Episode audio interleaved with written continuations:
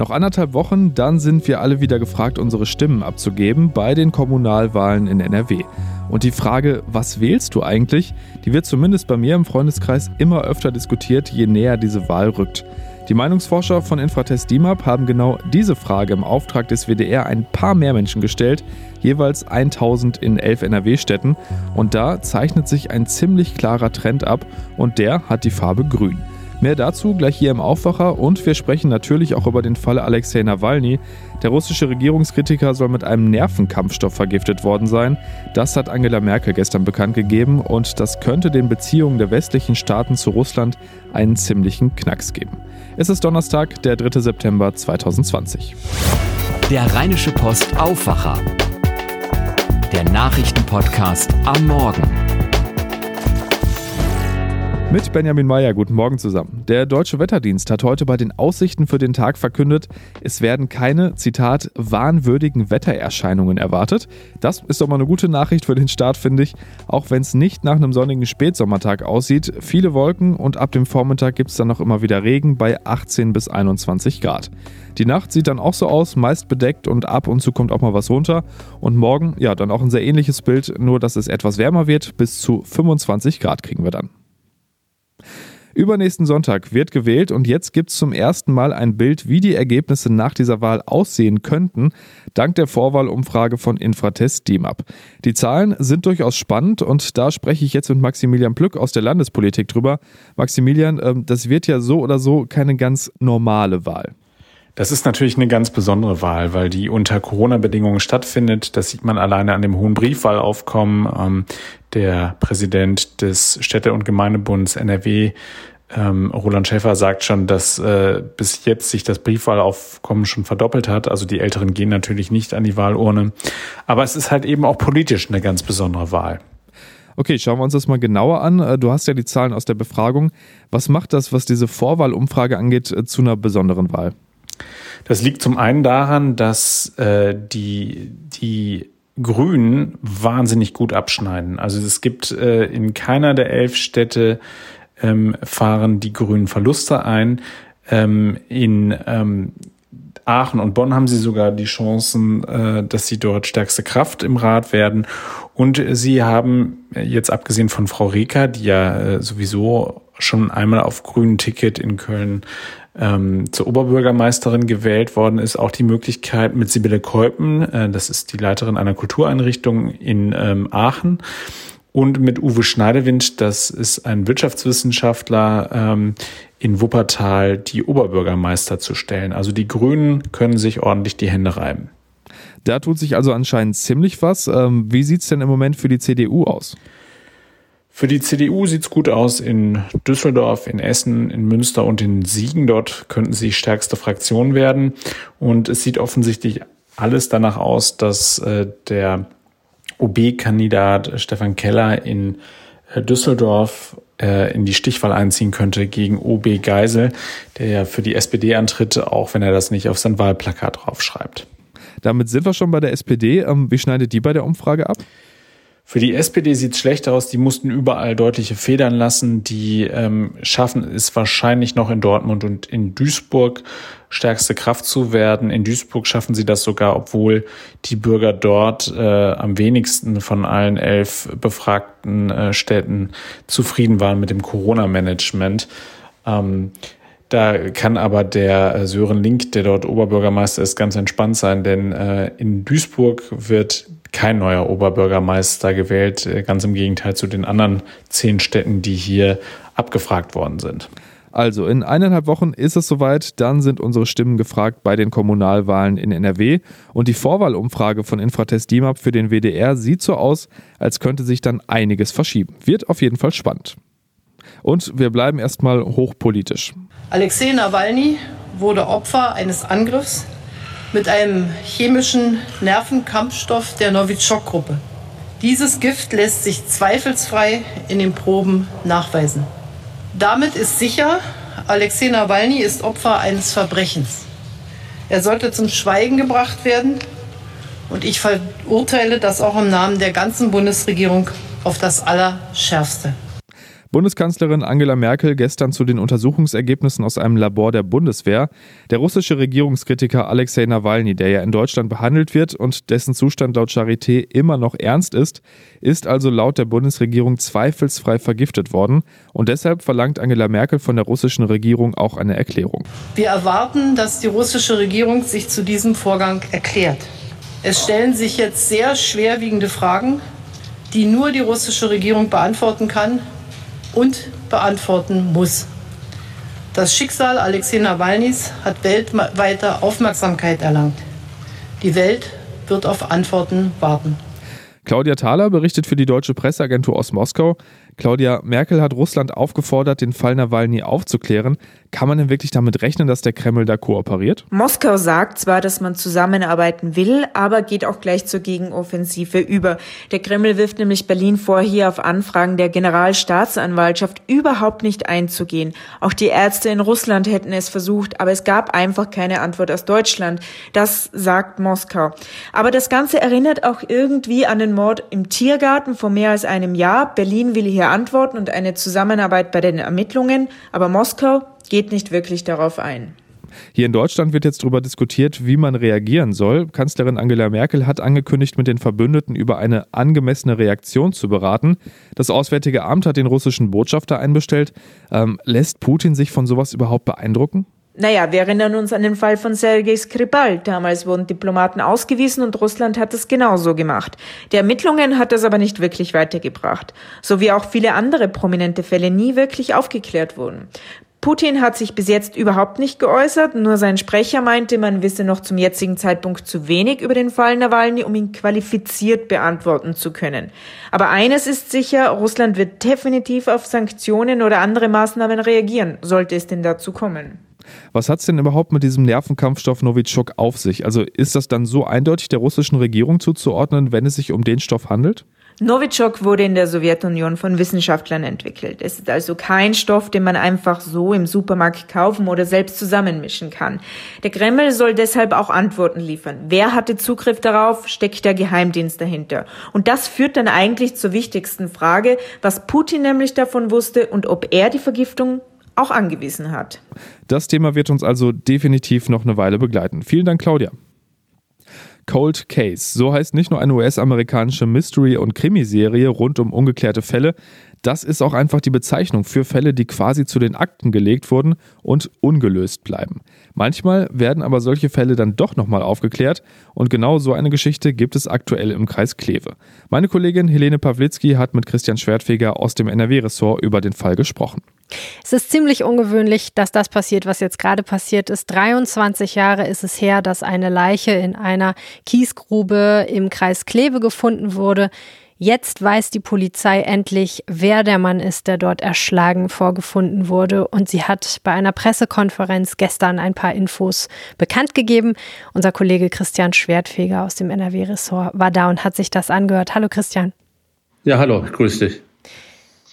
Das ist ja ein spektakulärer Fall schon damals gewesen, 1996, das ist so lange her.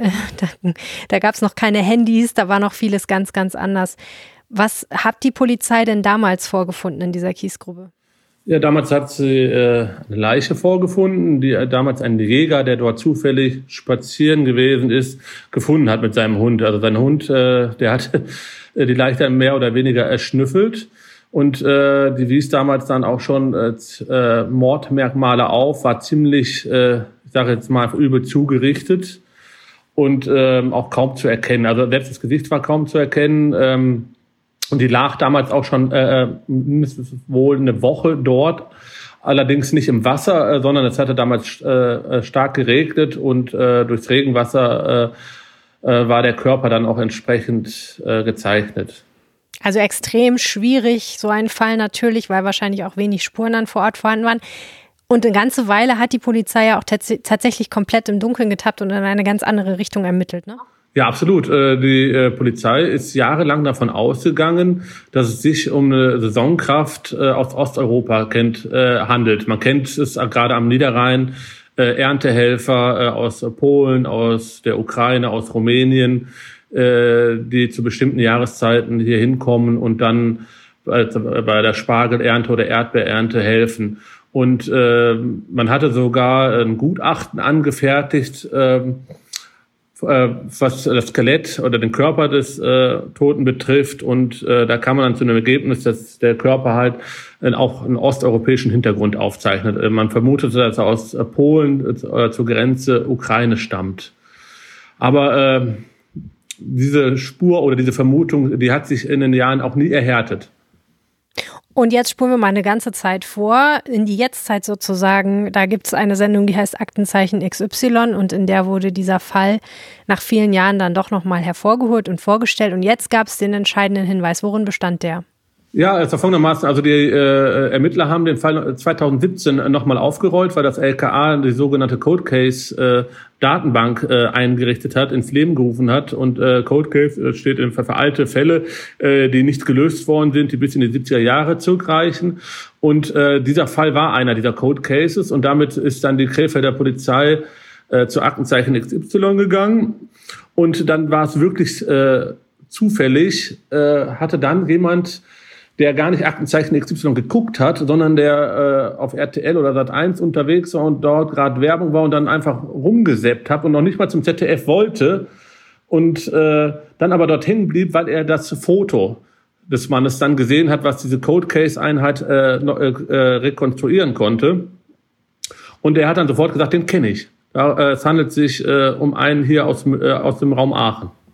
Interessant. Also die haben versucht, das Gesicht zu rekonstruieren und es offenbar so gut geschafft, dass der Mann ihn tatsächlich erkannt hat. Genau, die haben jetzt äh, anders als äh, es noch 1996 und auch Jahre später der Fall war, äh, hat man mittlerweile ganz neue Techniken, um auch Bilder zu rekonstruieren. Wie, gesagt, die Leiche war damals ziemlich übel zugerichtet und damals hatte man einen Phantomzeichner beauftragt, der anhand der Leichenbilder also das Aussehen rekonstruiert hat.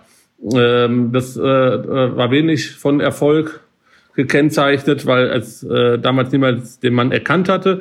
Aber jetzt durch die neue Technik äh, sind die Fotos so gut äh, geworden, dass man den wiedererkannt hat. Und wer ist es jetzt? Es handelt sich um einen Familienvater aus äh, Würselen. Jedenfalls war er damals in Würselen gemeldet, der von seiner Familie allerdings getrennt lebte und äh, auch in Aachen eine Zeit lang als Busfahrer unterwegs war. Er war damals 43 Jahre alt mhm. und äh, lebte halt in einem Einfamilienhaus äh, in Würselen, war kurz, war vor seinem Verschwinden allerdings nicht mehr als Busfahrer tätig, sondern betrieb äh, in dem Haus äh, so eine Reparaturwerkstatt äh, und An- und Verkauf äh, für Wohnmobile. Warum hat denn denn niemand als vermisst gemeldet, wenn der verschwunden ist? Ja, die Familie äh, damals von ihm, er lebte schon die Familie lebte damals äh, schon von ihm getrennt, also eine Frau und äh, seine beiden Kinder, damals sieben und 14 Jahre alt. Die sind damals zur Polizei gegangen und haben gesagt, äh, ja, hier äh, unser Vater beziehungsweise mein äh, äh, von mir getrennt lebender Mann, äh, der ist irgendwie verschwunden, der ist nicht mehr da. Daraufhin hat die Polizei gefragt, ob er denn irgendwelche Suizidabsichten hat, hätte. Das haben die dann verneint. Und äh, daraufhin wurde dann auch keine Vermisstenanzeige äh, aufgegeben. Das heißt, Sie haben sich das irgendwie anders erklärt? Man ging nämlich davon aus, äh, dass er sich einfach abgesetzt hat. Der war verschuldet. Okay. Und äh, dass er einfach so verschwunden ist, seinen VW-Bus genommen hat und äh, Richtung vielleicht auch Osteuropa gefahren ist.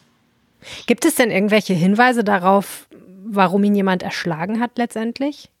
Äh, nee, äh, das Motiv ist noch völlig unklar. Die Ermittler sind aber davon überzeugt, äh, den Fall aufzuklären und meiner Meinung nach auch äh, relativ zügig aufzuklären.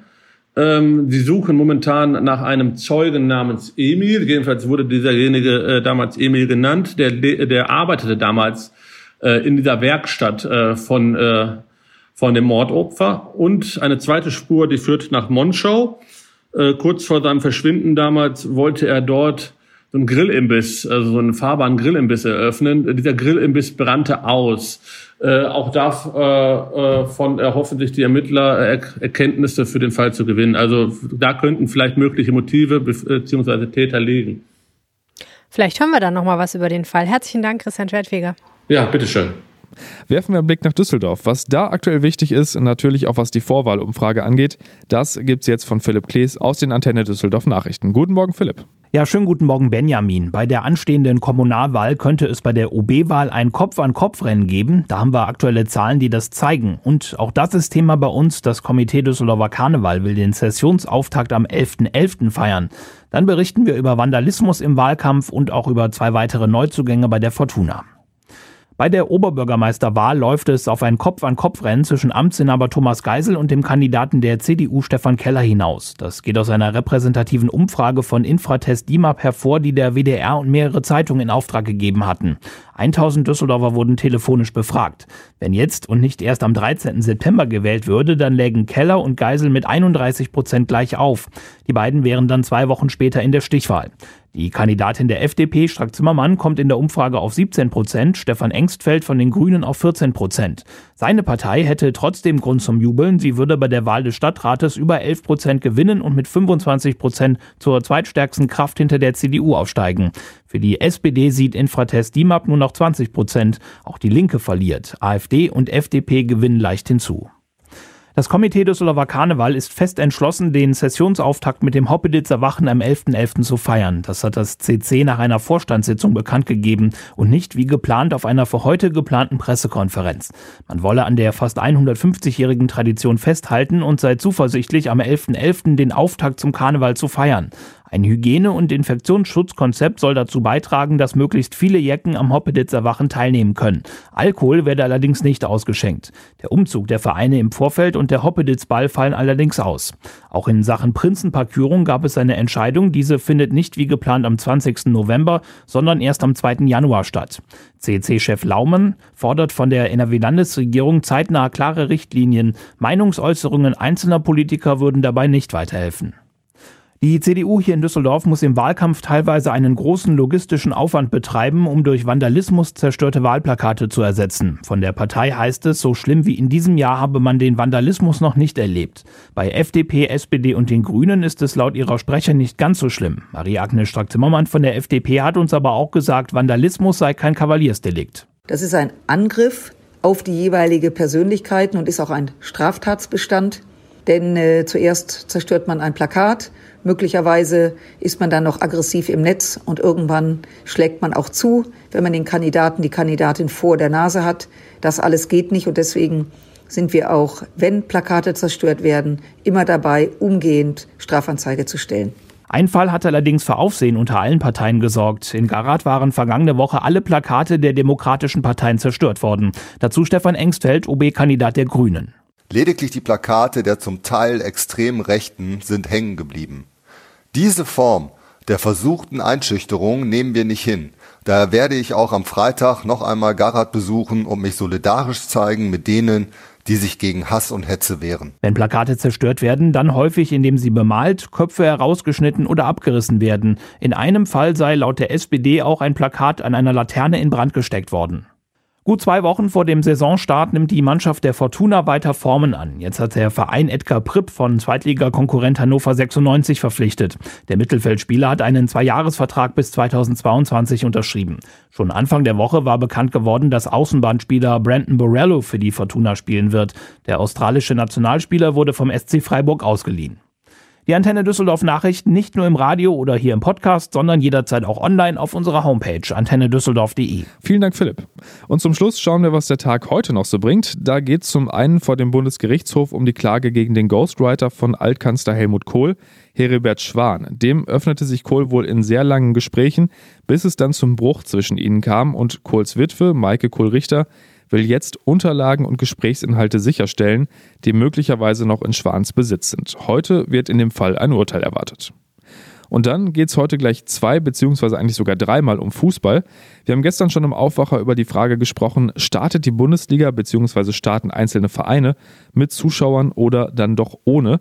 Darum wird es wohl heute auch gehen, wenn sich die 36 Profiklubs zur virtuellen DFL-Mitgliederversammlung zusammenschließen.